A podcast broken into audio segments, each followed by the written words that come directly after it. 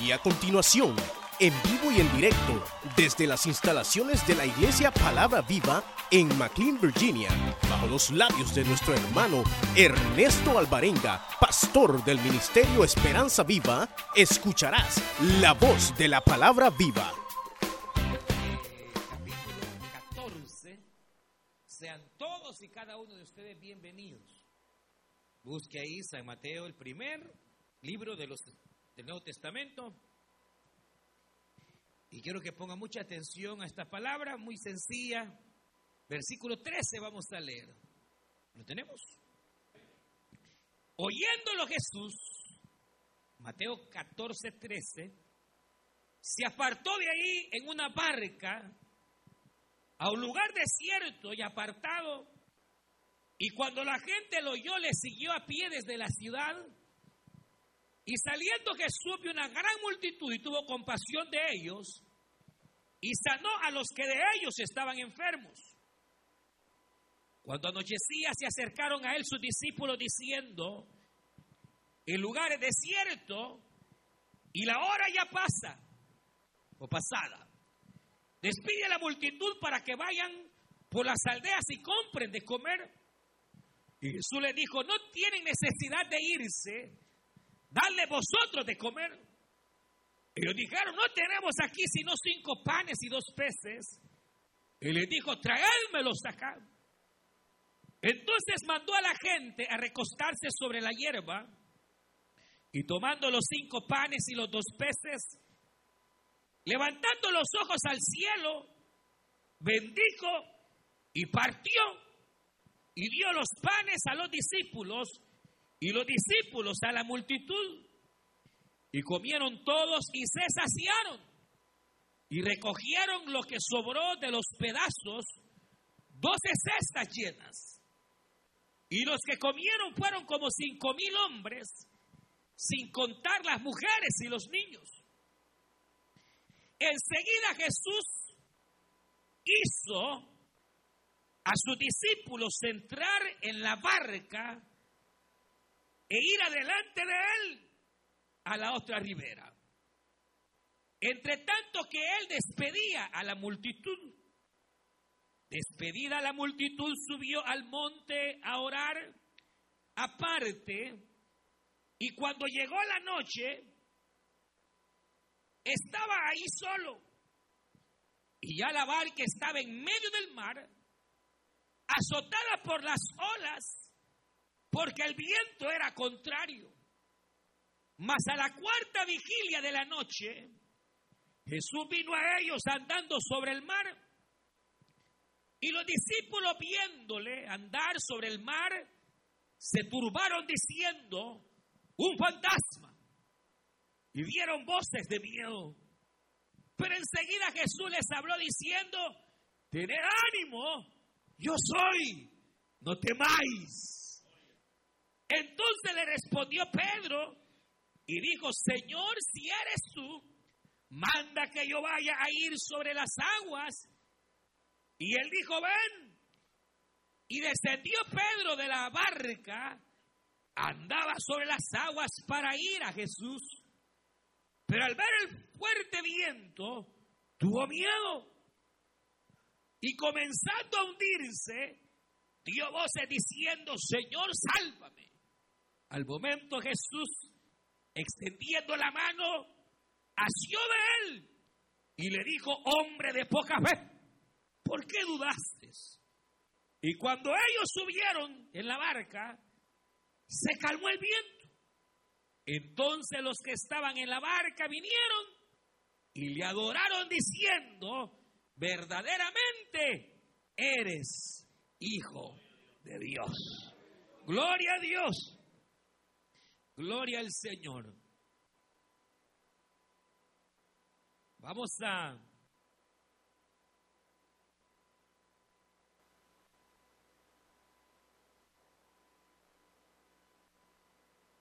dice la nueva traducción viviente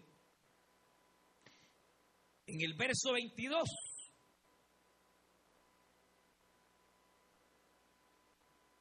En nuestra versión dice, Enseguida Jesús hizo a sus discípulos entrar en la barca. La nueva traducción viviente dice así. Inmediatamente después, Jesús insistió a que sus discípulos fueran en la barca. Amén. Vamos a orar y vamos a decir al Señor que verdad nos hable en esta hora, cierre sus ojitos y le decimos, Padre nuestro que estás en los cielos, te damos gracias. Porque tú nos permites venir delante de tu presencia en esta hermosa tarde. Gracias, Señor, por la vida de cada hermana, cada hermano, Señor. Cada amigo aquí presente. Queremos rogarte, Señor, que en tu misericordia tú puedas hablar a nuestras vidas, Señor. Padre, pedimos oración por Laritza Ortiz. Que tú traigas sanidad a tu sierva. Donde quiera que esté, Señor, sánala. Por nuestra hermana María Guzmán, Señor que tú seas restableciéndole esa salud. Padre al enfermo, sánale. Al débil, fortalecelo, Señor. En el nombre de Cristo queremos rogarte que tú hables a nuestra vida. Señor, a cada vida, a cada corazón, háblanos. Y a ti, Señor, daremos gloria y honra. Espíritu bendito, tú que conoces la necesidad nuestra. En ti confiamos. Gracias, Señor Jesús. Háblanos en el nombre de Cristo. Amén. Pueden tomar su asiento y a todos los hermanos que están en el taller de liderazgo pueden pasar. Ya está el hermano encargado para darles la clase. Eso sí, al nomás terminen, vénganse que necesitamos hablar un ratito más al finalizar el culto. Esta, esta, esta tarde eh, quiero, eh, considero y siente parte el Señor trasladar eh, un pensamiento y al mismo tiempo abrirles también, ¿verdad?, el corazón porque mm, me siento identificado en este pasaje en el cual el Señor Jesucristo, y después de haber estado eh, predicando su palabra, eh, Él busca un momentito en el cual poder descansar de las multitudes que le seguían. Sin embargo, dice que la gente se dio cuenta que estaba cerca de alguna ciudad y cuando menos sintió el Señor ya había bastante gente y el Señor pues tuvo compasión y comienza, hermanas y hermanos y amigos, a sanar a cada una de las personas que estaban en aquel lugar. El corazón del Señor eh, no puede dejar al enfermo, no puede dejar al hombre en su necesidad, cuando aquella persona ha buscado al Señor, Él no se va a cerrar, Él estará abierto para poder sanar, para poder obrar a favor, hermanos, de la vida. Y entonces resulta que en este estar sanando, obrando, los discípulos le dicen, Señor, ya se hace tarde, así que despacha a la gente para que puedan irse. El Señor les había predicado. Algunos de ellos les había sanado.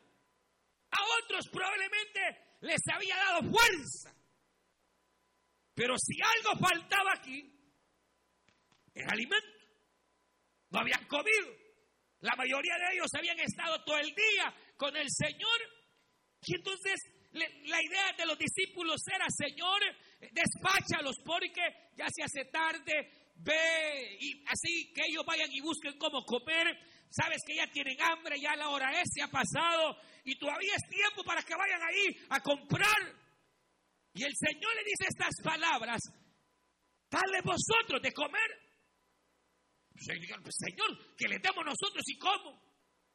Y entonces eh, el Señor le dice, denles ustedes de comer.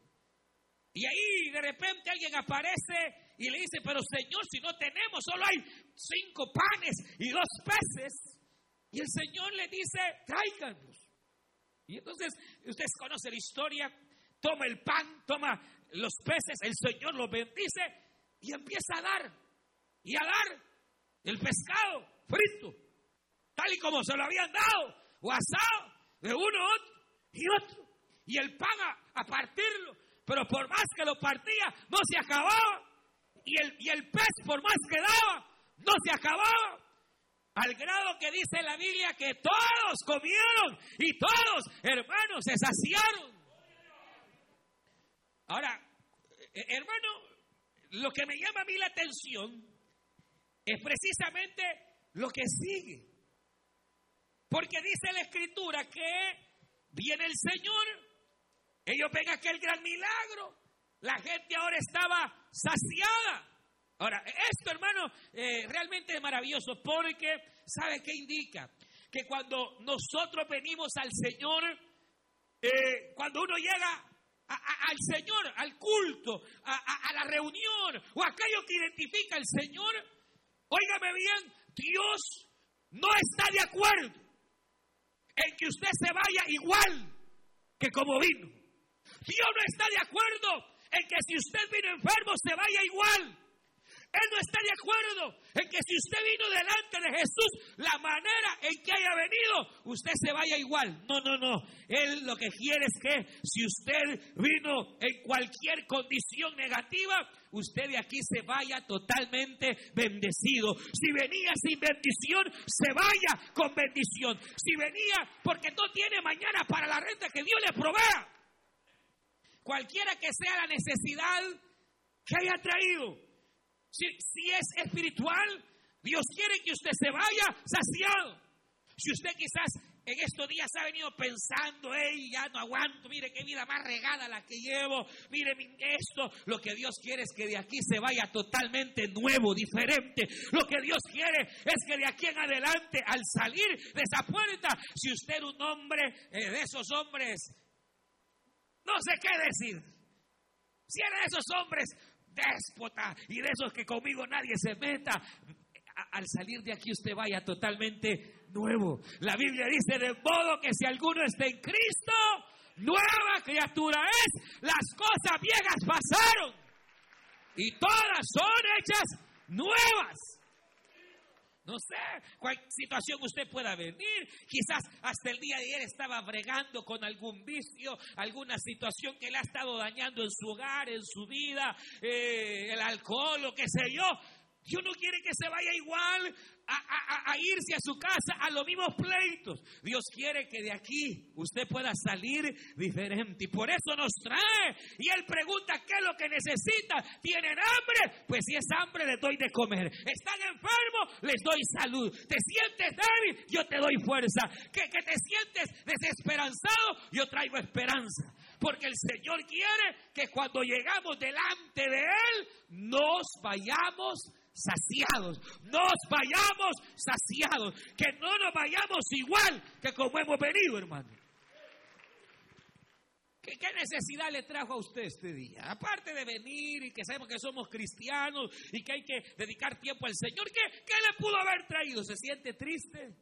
¿Alguna situación está pasando y a nadie le ha contado? Bienvenido esta tarde al mejor lugar, porque aquí está el Señor y el Señor quiere que usted se vaya, hermana, amigo, saciado, saciado. Sí, mire qué tremendo, qué interesante. Jesús sabe que necesitan de comer, Él les va a dar de comer. Él sabe que necesitan paz, Él va a traer paz. Pero la, la cuestión es venir, llegar, tener la humildad de reconocer nuestra necesidad y entonces llegar al Señor porque lo peor que nos pudiera pasar es que estemos bien fregados y orgullosos. Dos males juntos, hermano. Fregada y orgullosa, que cree que no necesita cuando sí necesita del Señor. Pero esta gente montones llegaron, eh, hermanos, recibieron la palabra, se saciaron eh, espiritualmente, pero físicamente iban mal, sin comida, y el Señor los quiere que se vayan, pero bien saciados. imagínense qué mover más lindo qué mover más maravilloso, qué lindo, como la gloria de Dios ahí, qué pensaron los discípulos. Eh, según San Mateo, si no me equivoco, eh, eh, es primera vez que el Señor, el Señor hizo esto dos o tres veces, realmente más, pero se registra en el orden, parecería ser la primera. Imagínense eh, qué milagro. ellos esto tal vez no lo habían visto, hermano, ver cómo el Señor multiplicaba. ellos sabían que eran solo dos panes y ahora eran cinco mil. Ellos sabían que eran cinco panes y eran cinco mil, dos pececillos y ahora eran un montón. Hermano, y ven aquella gloria, ven aquella bendición, ven aquel momento extraordinario. Y entonces el Señor de repente le dice estas palabras. Yo voy a despachar a la gente. Y ustedes vayan al otro lado, a la ribera. Ahora, según el contexto, cuando la Biblia dice Jesús les insistió, es decir, que no era, mire, si quieren ir, no, no, no. No era cuestión, miren acá, eh, si les parece bien, muchachos, mire, agarren el barco y los espero allá. No, no había opción. No había opción. El Señor le dice, váyanse a la barca, montense en ella y naveguen hasta el otro lado. Ahora, lo que usted no sabe es que no era, no era, no era tiempo. Si vemos el tiempo humano, lo que aquí había, ve acá, lo que aquí había es que se había levantado un viento mucho más fuerte que lo normal. O sea, aquí no es que ellos se subieron y que allá en medio les empezó la... No, no, no, no. Cuando la Biblia dice que ellos comenzaron a navegar y ya en la medianoche la Biblia lo que dice es que la tempestad aumentó. ¿Qué quiere decir? Que obviamente ellos, hermanos, estaban conscientes que el mar no estaba apto para ser navegado. El mar no estaba apto para poder irse, al contrario. Ah, porque esto, según, según se cuenta, sobre todo en el mar de Galilea, de repente, hermanos, eh, el mar de Galilea es, es, es un lago. Pero por su grande extensión allá en el Medio Oriente se le llama mar. Por las fuentes y las entradas que tiene. Pero resulta que por su ubicación geográfica está básicamente como encerrada entre varias montañas. Y esto hace que de repente, hermanos, se levantan vientos al grado que generan olas, lo que hace que el lago se vea como un mar.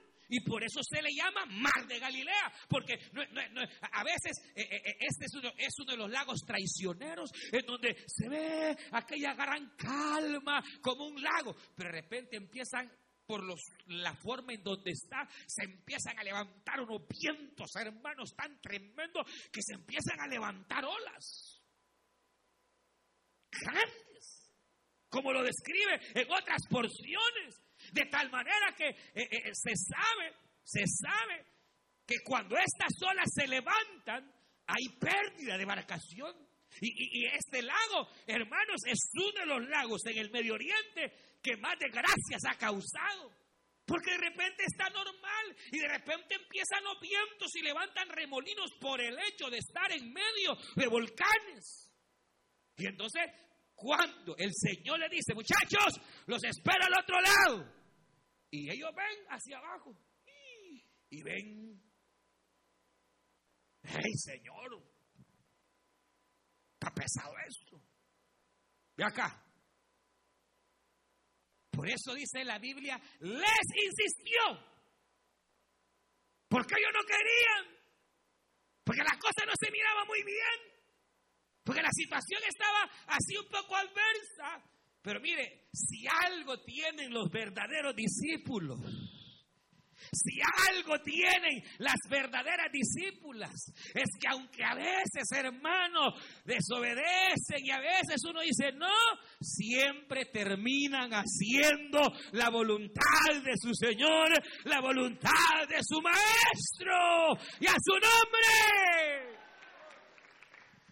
En eso se caracterizan los hijos de Dios en que a veces pueden vivir momentos de desobediencia.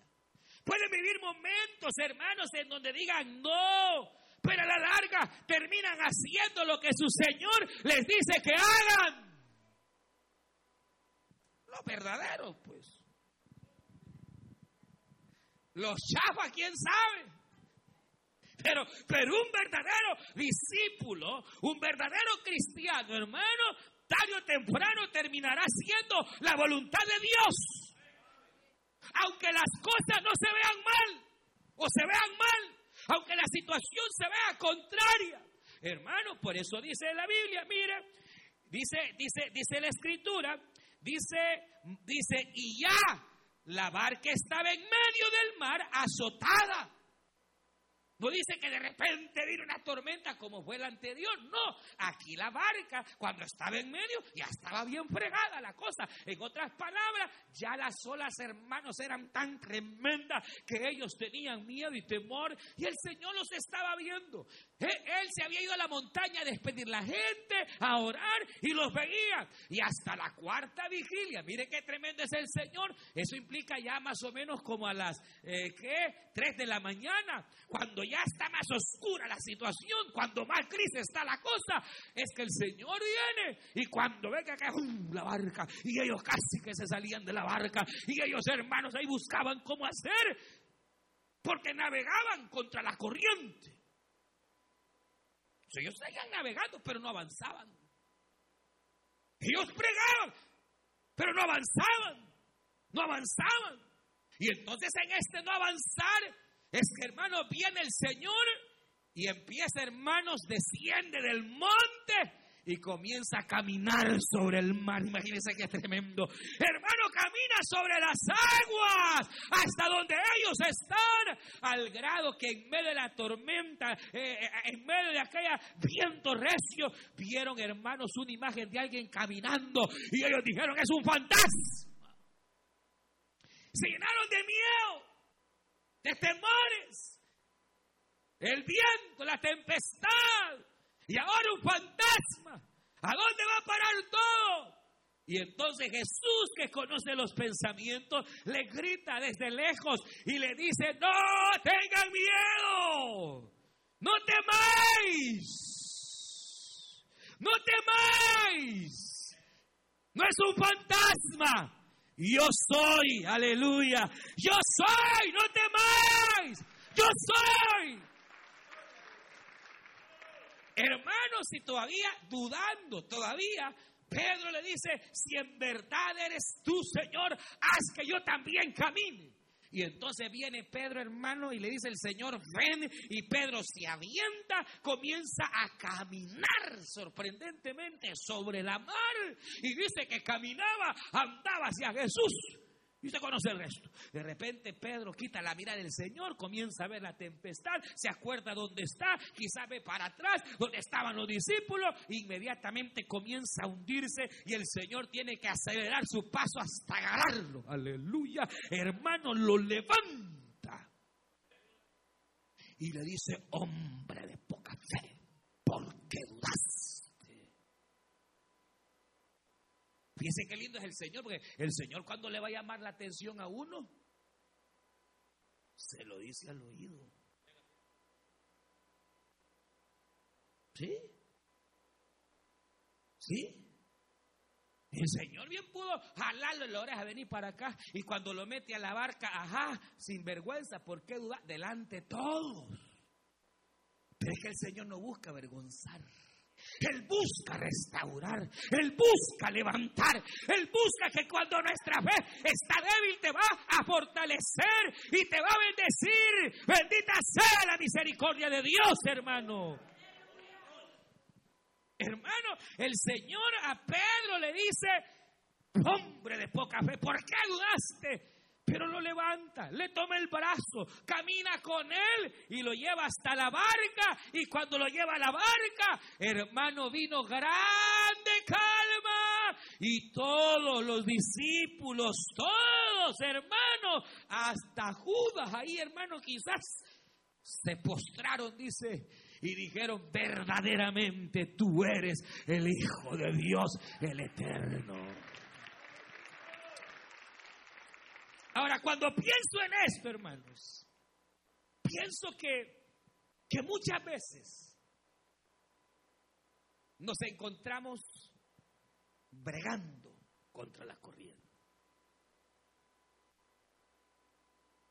Hay dos maneras en que uno marcha contra la corriente. Una es cuando muchas veces queremos hacer nuestra voluntad, nuestro antojo, sin consultar a Dios.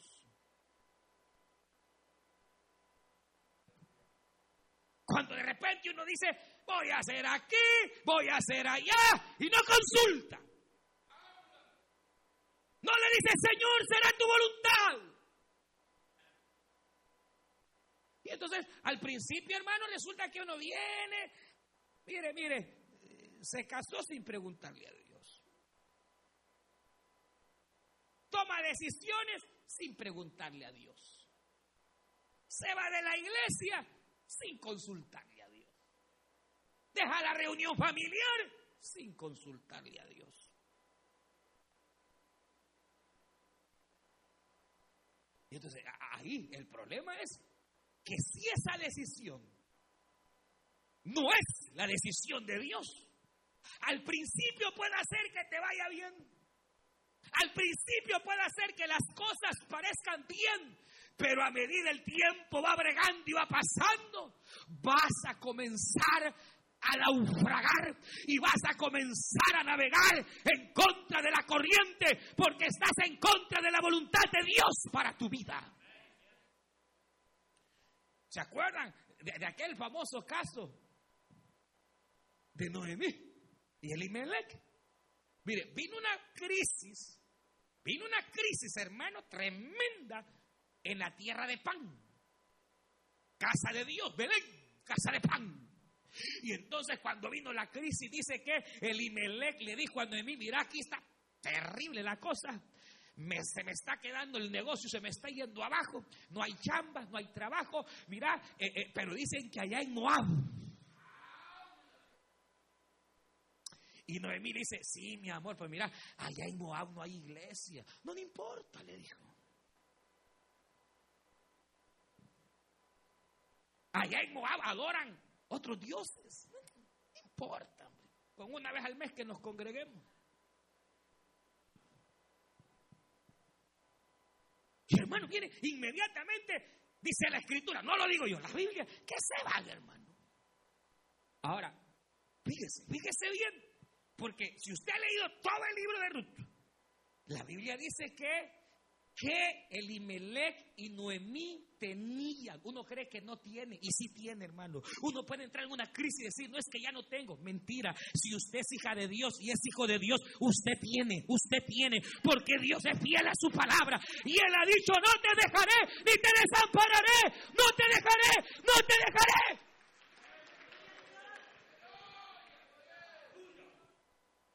Es que, no voy a alcanzar a pagar. Mentira del diablo. Vas a tener, vas a tener, porque fiel Dios para proveerte. La Biblia dice que estos se fueron, pero se fueron con todo el billete que tenían, hermano. Porque usted bien sabe que cuando Noemí regresa, ya bien quebrada, ella dice estas palabras: llena me fui. Nos fuimos llenos y hemos regresado vacío. O sea, no me ven aquí con el cuento que no tenía, tenían, hermano. Para pasar la crisis tenían. Pero tomaron una mala decisión. Y oiga bien, mujer, Noemí tuvo la opción de quedarse. No, es que la mujer debe de ser sujeta en todo. Sí es cierto, pero en todo aquello Número uno, que va de acuerdo a la voluntad de Dios. Y segundo, que va de acuerdo a la cordura, hermano. Cuando la, es que a veces lo que pasa es que en la Biblia todo muchas veces no es todo. En la Biblia muchas veces todo es solamente una parte de un todo. Por ejemplo, dice, y toda Judea salió a ver a Jesús. No, no está Judea. Es todos los que creyeron y salieron y fueron. He aquí, dijo Cristo, llegará el día en que todos los muertos oirán mi voz. No son todos los muertos, sino todo el mundo fuera salvo. Todos los escogidos. E, e, en la Biblia, es que en la Biblia mundo, muchas veces el todo el mundo es un parte de algo. Y cuando aquí dice que la mujer debe estar sujeta en todo, se refiere a todo lo sensato, a todo lo que está de acuerdo a la voluntad de Dios, a todo aquello que va de acuerdo a la dignidad. O si su marido le pega y la maltrata, eh, tiene que estar sujeta. No. Si su marido se le mete el diablo, no, mujer, que es iglesia, no es que yo me dar, que se vaya él, hermano. Aleluya. Que le vaya bien. No, de verdad. No, de verdad. No, no, no. Eh, eh, eh, un caso tuvimos ya. Que el dije marido cristiano obligar quería a la hermana que cuando estaban en la relación sexual se grabaran. Y tenés que estar sujétale, hasta bíblico el hijo del diablo. En la intimidad quería que se grabaran, hermano. yo me tengo que sujetar. ¿Cómo que se va a estar sujetando cosas así? ¿Pero en qué estábamos? Ya no me acuerdo. ¡Oh! En que, Noemí. Noemí tuvo, hermanos, tuvo la, la que, la, la, la, la opción de decir, no, aquí está la casa de Dios, este Belén, este es nuestro hogar. Así que si usted quiere váyase usted. Pero yo me quedo con mis hijos. Pero no, ella lo siguió. Y lo sigue y se va. Y usted conoce el resto de la historia. Hermano, esta pobre mujer, hermano, allá va, sigue a su marido. A los 10 años el marido se le muere. Los hijos empiezan a caerles enfermo y un enfermo y enfermo y enfermo y enfermo y enfermo hasta que se murió uno y a los días se le muere el otro. Y entonces queda pelada, sin nada. Sin marido, sin negocio, sin dinero, sin nada. Y entonces Dios estaba forzando a volver. Y empezó a apretarle el Señor para que volviera. Pero ella decía, es que si vuelvo a la iglesia, ¿qué van a decir de mí? Los hermanos van a hablar más que son los de la... No, perdón, los de... De van a decir, qué van a pensar, qué van a decir. Y Dios forzándola forzándola a regresar, forzándola y, acorralándola.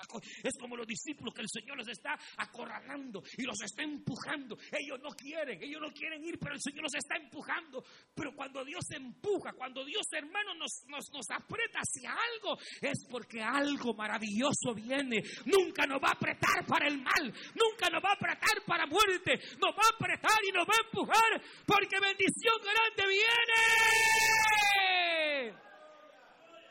A veces Dios nos va a obligar a hacer cosas que no haríamos, hermano. Te va a empujar a hacer cosas que tú no harías por tu orgullo. Y nunca van a hacer cosas malas. ¿Qué, quería Dios con estos? Eh, eh, señor, ¿quieren, quieren comer, denles hombre. El Señor quería aumentarles la fe. Ellos digo, no podemos, Señor. Entonces ya van a ver. A las buenas o a las malas van a aprender. Y entonces como no le dieron de comer a la gente, ahora el Señor los envía en la tempestad. Y allá temblaban y todo. Pero el Señor les estaba diciendo, no teman, aunque la tempestad se levante, aunque vengan vientos contrarios, si yo estoy con ustedes y yo les he dicho que hagan, va a haber victoria y va a haber bendición. Y aunque ahorita todo parezca oscuro y todo parezca ¿Qué? Imposible. Nada hay imposible para Dios. Aleluya. Hermano, si a Pedro no lo fuerzan, a Noemí la forzaron a regresar. Por mujer, primero una lucha porque estaba en contra de Dios. Y ahora viene que va a empezar a dar los pasos, primer golpe, segundo golpe, hasta el último hijo, hasta ahí dijo Noemí, tengo que volver. Y allá va aquella mujer. Y claro, siempre hay gente habladora. Y cuando ella llega, llega con Ruth, la, nuera, eh, eh, eh, y ese es Noemí. ¡Y qué vieja se ve! Decía la gente. No se decía. Y ella decía, no me llamen Noemí, llamadme Mara, porque en afrenta me ha puesto el Altísimo. Fíjense, ya estaba consciente que estaba en pleito con Dios, hermano. Y qué tremendo es cuando Dios se pone en pleito con uno. Porque hay cosas que Dios te ha dicho que hagas, hay cosas que Dios nos está mandando a hacer y uno se resiste. Y entonces cuando uno resiste la voluntad de Dios, es que Dios comienza a apretar y apretar y apretar y apretar y apretar y todo empieza a cerrarse y se cierra esto y se cierra lo otro y se cierra aquí. Pero es porque Dios nos está llamando hacia algo, hermano. Oiga bien, nos está llamando hacia algo más grande. Hermano, ¿qué iba a imaginar Pedro? Que en medio de la tempestad, que en medio de esta situación se iba a convertir Pedrito en el único ser humano que ha logrado caminar sobre el agua. Se puede imaginar qué cosa, mira acá, se puede imaginar que Pedro le falló la fe, mire, pero nadie le quitó jamás que caminó sobre el mar. Nadie le quitó, mire, mire, mire, mire, qué tremendo. Si, si lo vemos desde este punto de vista, los discípulos quieren descanso. Pero el Señor los está mandando más todavía. Los está diciendo vayan. Los está forzando. Y ahora, hermano que está en la tempestad, Pedro sale de la barca y comienza a caminar. ¿Qué nos muestra esto? Nos muestra que a veces, hermano, Dios está queriendo promovernos hacia algo más. Y uno no quiere, no está dispuesto, uno está diciendo no. Hermano, a veces nosotros estamos tranquilos en la barquita. Ahí está tranquilo en la barquita. Trabaja, tiene su familia y para la obra, cero. Ni más siquiera ladrón. Si es involucrarse con la obra, nada. Si es llevar un invitado, nada. Si es hacer algo para Dios, nada. Ah, pero usted está feliz con su barquita. Pero Dios no quiere solamente que esté feliz en su barquita. Dios quiere que empieces no solo a estar en tu barca, sino que aprendas a caminar ¿Y qué significa el caminar de Pedro? Eso es extraordinario porque el hecho de que Pedro haya caminado sobre el mar implica cuando el creyente aprende una de las más grandes bendiciones que pueden haber, que es caminar sobre tu problema. Cuando tú estás enfermo, puedes hacer dos cosas, quejarte, dejarte llevar por la enfermedad o caminar sobre la enfermedad.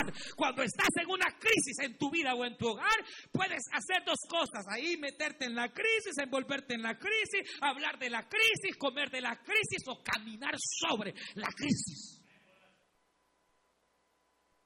Que no hay plata, dos cosas, te, embragas ahí que no hay o caminas sobre. Y el que camina sobre, hermano, no es que no vea el problema, ve el problema, ve la crisis, ve la enfermedad, pero la ve abajo. Y él sabe que está caminando como dijo el profeta Habacuc, en sus alturas. Lo que Habacuc pidió, Señor, aunque no hayan vacas en los corrales, aunque no haya fruta en la vid, ni hayan higos en la higuera, con todo yo esperaré en Jehová, porque aunque la visión tardare, llegará y sobre mis alturas Él me hará andar. Claro, andar sobre las alturas es que usted sabe que hay un problema pero usted en lugar de andar hablando del problema, usted anda alabando al Dios, anda alabando al Rey, usted anda en victoria, usted su estado de ánimo está sobre las circunstancias. Pero si se mete, se deprime, se arruina, se enferma. Dios los estaba empujando, hermano, y lo empuja uno, lo empuja a hacer locuras. Dios a veces nos empuja a que caminemos en fe, a que le creamos a Dios, hermano. Nos empuja a que vayamos y arreglemos las cosas que hay que arreglar en la casa. Nos empuja, hermano, probablemente a muchos nos está empujando a que seamos más humildes. Algunos nos está empujando, hermanos, hacia, hacia ser mejores personas. Y nos va, nos empuja, nos empuja, y ahí va, hermanos, hasta que lleguemos, como dice la Escritura, a la altura del varón perfecto, que es el Señor. Pero uno bien puede detectar cuando está peleando con Dios. Las cosas le salen mal. Puede, mire, váyase a los 51 estados que quiera. O de país, cámbiese si quiere. Y a ver que no está ahí la solución.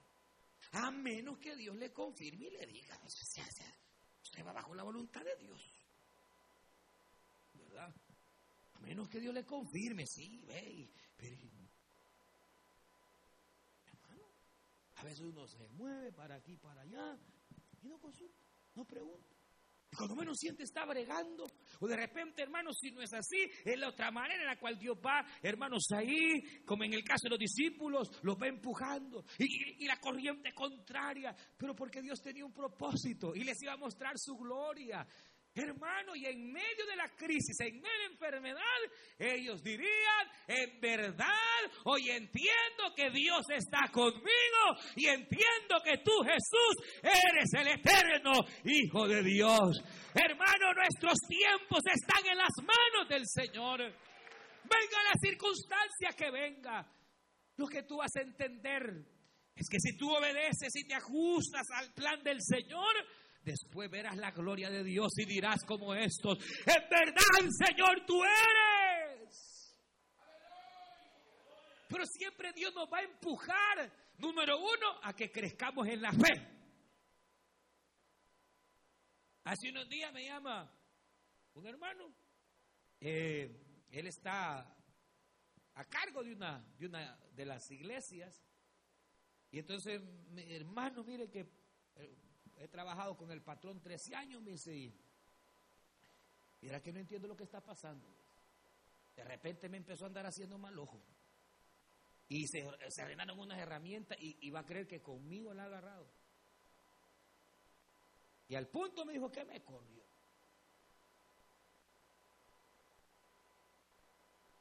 Y, y, y, no sé qué hacer. ¿Cómo que no sabe qué hacer? No está al frente de la iglesia. ¿no? ¿No será que el Señor lo está empujando a que deje ya lo material para que se dedique únicamente a lo espiritual? Ay, hermano, pero si no me alcanzan, de eso no se preocupe. Porque si Dios lo está empujando, Él lo va a sostener. Porque cuando Dios llama, Dios respalda y Dios provee y Dios bendice.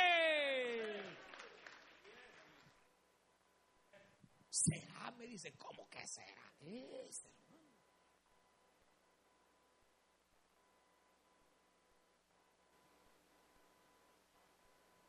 A veces Dios actúa de maneras extrañas. De manera que las cosas parecen complicadas, pero realmente no es que esté complicada. Hay algo que Dios te está diciendo. Hay algo que Dios te está obligando. Porque si uno no lo hace a la buena, lo va a tener que hacer a la ¿Qué es? No sé, tal vez aprender a confiar más en Él, qué sé yo, a veces tal vez hará algo que arreglar. En el matrimonio, ¿cómo están las cosas? ¿Cómo está la comunicación? ¿Cómo está el respeto? Entre los hermanos, ¿cómo está su corazón? ¿Estará limpio su corazón? De repente Dios comienza a trabajar y comienza a empujarnos con el único propósito que lleguemos al punto de saber y entender que en medio de las crisis, en medio de las luchas, ahí estará el Señor, hermanos. Que no nos dejará, sino que al contrario, la prueba servirá para que tú reconozcas que de verdad, de verdad, Dios está contigo, que Dios nunca te ha abandonado, que Dios es fiel, que puede tu padre y tu madre dejarte, pero Jehová siempre recogerá a los que son suyos y siempre será amparo y fortaleza. Siempre que Dios nos empuja es para algo bueno. Siempre que Dios te esté puchando es para algo bueno, para algo grande, para algo más que Dios tiene para su vida. Mira, ahí está con su noviecito usted o esa novia y que con los on tal vez no es el tuyo. Tal vez no es, tal vez no es el hombre de Dios y la mujer de Dios que Dios tiene para usted. ¿Qué sabemos? Qué situaciones hay que a veces nos van empujando, nos van puchando y nos van... Y Dios quiere algo más. Algo más. Otro hermano me llamaba, parecido el caso, yo le contaba en la mañana. 20 años tenía trabajando el hermano. Y de repente de la noche a la mañana el patrón lo corrió. Parecido el caso y mis hermanos, eh, ¿qué hago? Tengo la experiencia, tengo las herramientas, pero se me han cerrado las puertas. Incluso me decía el hermano, he buscado algunos algunas personas que trabajaban con el patrón y, no me dice. Y entonces yo le digo, si tiene la experiencia, si tiene las herramientas, ¿qué está esperando? ¿Y qué hago? Comience. Comience solo. ¿Qué tal si lo que Dios quiere es que deje de ser un empleado y sea patrón? Será, me dice el hermano. Dios pone los contactos, hermano. Dios pone las piezas. Dios puede obrar de tal manera que aquello que parece contrario, aquello que, hermano, Dios lo revierte en bendición y lo revierte al grado de favorecer el Señor a los que son suyos. Porque Dios tiene cosas grandes, hermano. Vamos a orar. Cierre sus ojos. A Pablo Dios lo estaba llamando.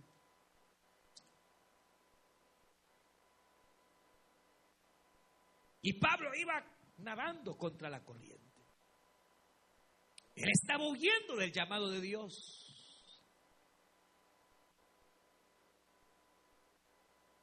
Y Pablo empezó a enfrentar una crisis espiritual. De repente había tristezas en su alma. De repente ya no se sentía bien haciendo el pecado que antes hacía. Y era que Dios estaba tratando con él. Y lo estaba empujando para que le reconociera al Señor como Salvador. Cuando Pablo cayó de rodillas, dijo, Señor, ¿quién eres? Jesús le dijo, yo soy Jesús a quien tú persigues. Cosa dura es estar peleando contra mí. Ya no sigas peleando contra mí. Yo que te he querido bendecir. Yo que he querido bendecir tu casa, tus hijos. Y tú que ves que todo te sale mal, es que estás peleando contra mí. Porque ese camino que llevas Usted escuchó el mensaje restaurador de Jesucristo desde las instalaciones de la iglesia Palabra Viva en McLean, Virginia. Si este mensaje ha sido de bendición para su vida y necesita oración, contáctenos al teléfono 571-633-0469. 571-633-0469. Que Dios le bendiga.